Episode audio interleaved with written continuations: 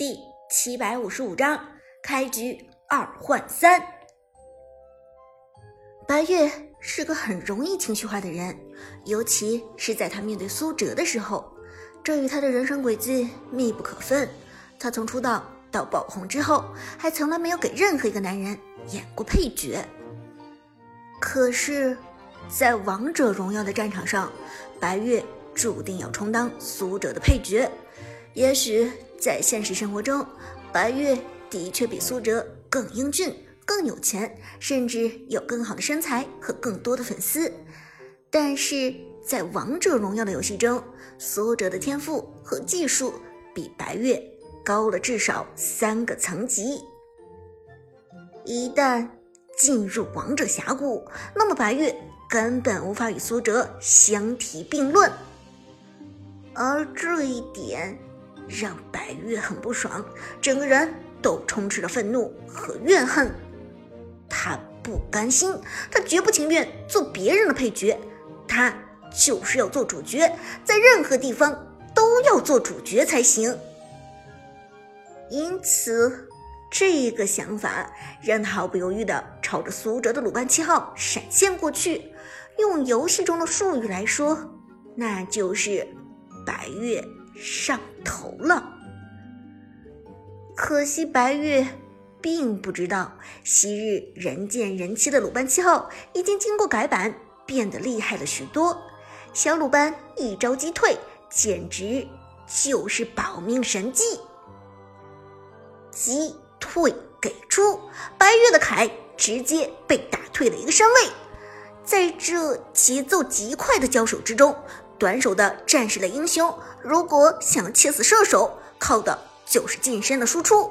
一个闪现，好不容易将凯的位置逼近鲁班，但是他却被鲁班反手给打退了。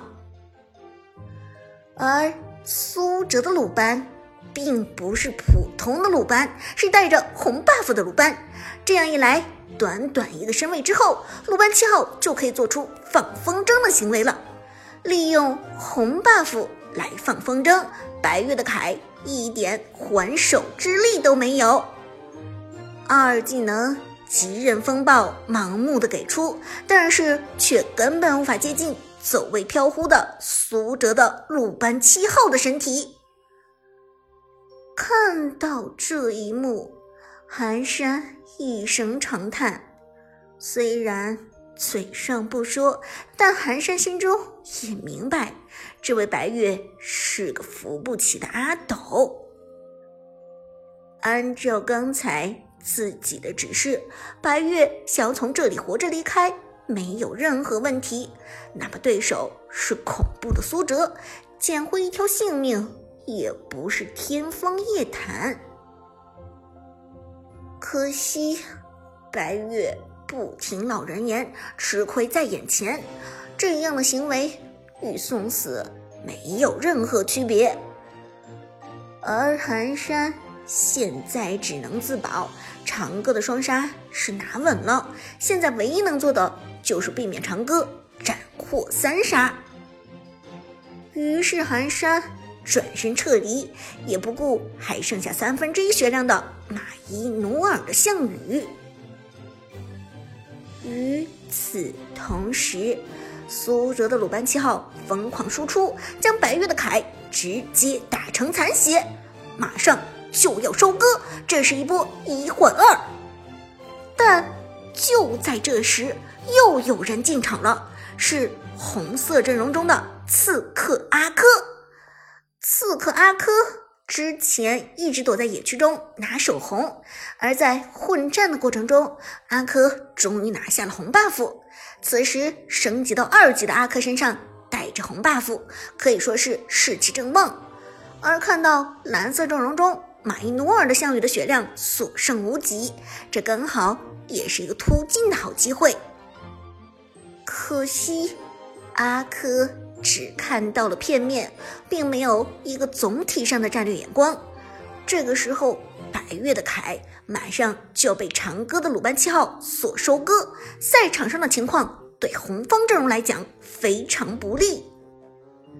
就连红方的扛鼎者寒山大神都已经做出了撤退的打算，偏偏阿珂还要顶风作案。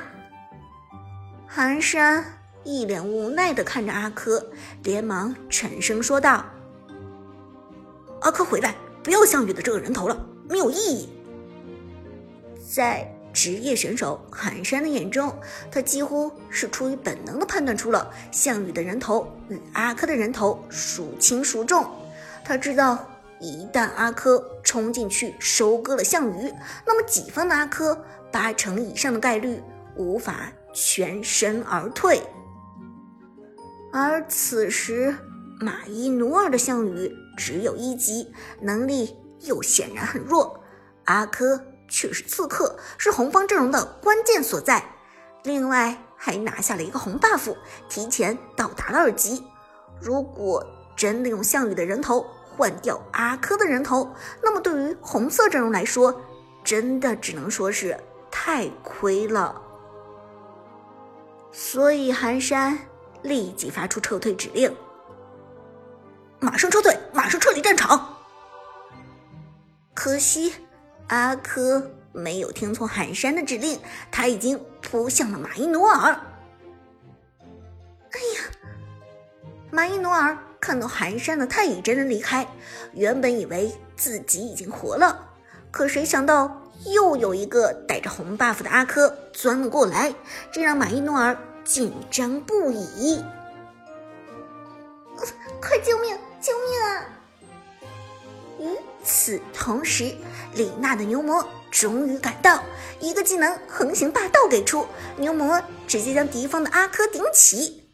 但是阿珂没有气馁，仍然坚持要拿下项羽的人头。马伊别怕，我来了。关键时刻，米莉也赶到了现场，米莱迪的机械仆从给出前往支援，而。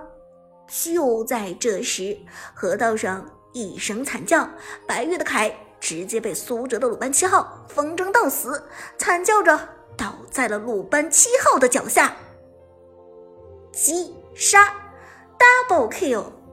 鲁班七号来势汹汹，凭借着自己的小短腿拿下了两个人头。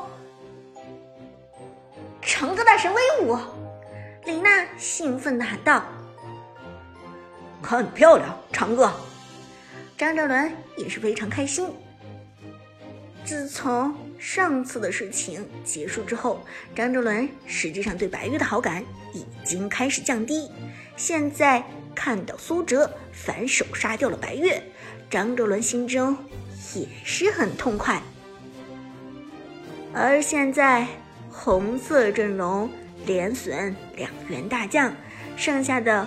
就只有一个半路冲上来的阿珂了，这个阿珂也走不掉，搞他！苏哲沉声说道，也是在为自己的队友加油打气。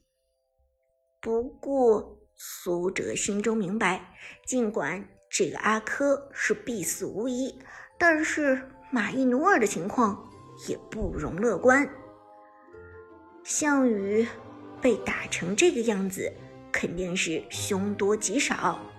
之前凯太乙真人就已经给出足够的伤害了，这让项羽的状态原本就不好。看到苏哲到场，蓝色阵营的大家全部鼓起了勇气。李娜的牛魔贴身跟上，米莉、米莱迪的机械仆从也紧跟而上。阿珂。看到这一幕，绝望的发起了最后的攻击。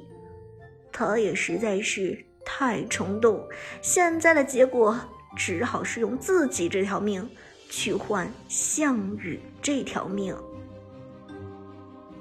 旁边已经躲进野区的寒山一声长叹，这样的意识和操作，真的只能用业余这两个字来形容。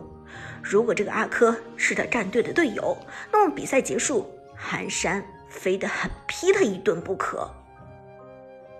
千钧一发之际，苏哲的鲁班七号已经过来黏住了阿珂，但是阿珂的背刺打出暴击伤害，也直接将马伊诺尔的项羽送走。击杀阿珂，击杀项羽。哎呀，真的是讨厌呢！马伊诺尔郁闷地说道，但是却也没有太愤怒，毕竟是自己的走位失误太明显，落得这样的结果也是情理之中。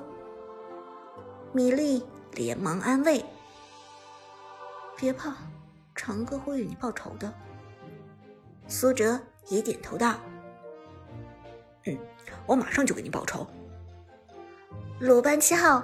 蹦蹦跳跳向前走去，黏住阿珂就是一番输出，配合牛魔和米莱迪的伤害叠加，这一波轻松带走阿珂。三杀到手，Triple Kill，开局拿下三杀，苏哲的鲁班七号风头正盛，蓝色阵容一片欢腾。这一波。尽管只是二换三，还被红色阵营拿下了 First Blood，但蓝方阵容三个人头都集中在了苏哲的身上，并没有浪费资源。再加上苏哲自己拿下的又是一个后期英雄鲁班七号，如此权衡下来，肯定还是蓝方阵营稳赚不赔。这一点，寒山。自然也是心知肚明，此时除了无奈还是无奈。没办法，该提点的都已经提点到了。白月不听话，阿珂也不听话，两个人抢着过去送人头，这也没有别的办法了。于是寒山只能独善其身，同时调整自己的心态，反正。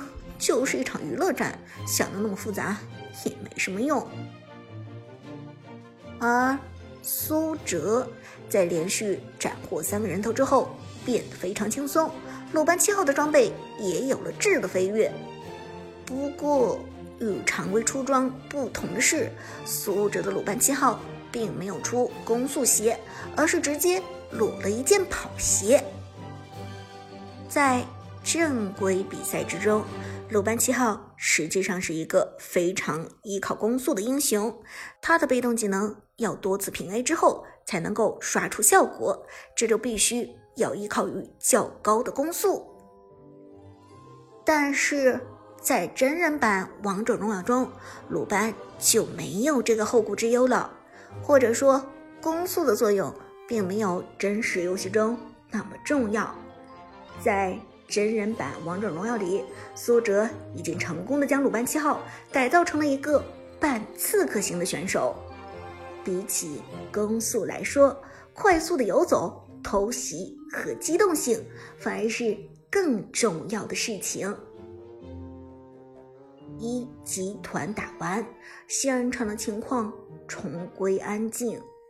无论是最先挑起战争的红方阵营，还是反手打了个三杀的蓝方阵营，都比较冷静了。上路被杀掉的马伊诺尔逐渐明白了项羽的操作。嗯，这个英雄的技能原来是冲上去啊，真的是好坑爹！这不是要去送死吗？苏哲笑着耐心解释道。所以项羽的精髓在于绕后反推敌人，这一点与关羽有些类似。但是项羽没有关羽的超强机动性，这就让他有些吃亏。总之，这个英雄虽然是入门英雄之一，但是难度其实还是很大的。张哲伦也点头道：“嗯，不过好在项羽有一个优点，那就是他比较皮糙肉厚，这一点比关羽强一些。”马伊努尔似懂非懂的点点头，显然是还没有太掌握这个英雄的精髓所在。而旁边的米粒也是露出了迷惘的表情。唉，项羽什么的先搁置一下，谁能告诉我这个米莱迪到底怎么用？虽然都是姓米，但是我完全玩不转他呀。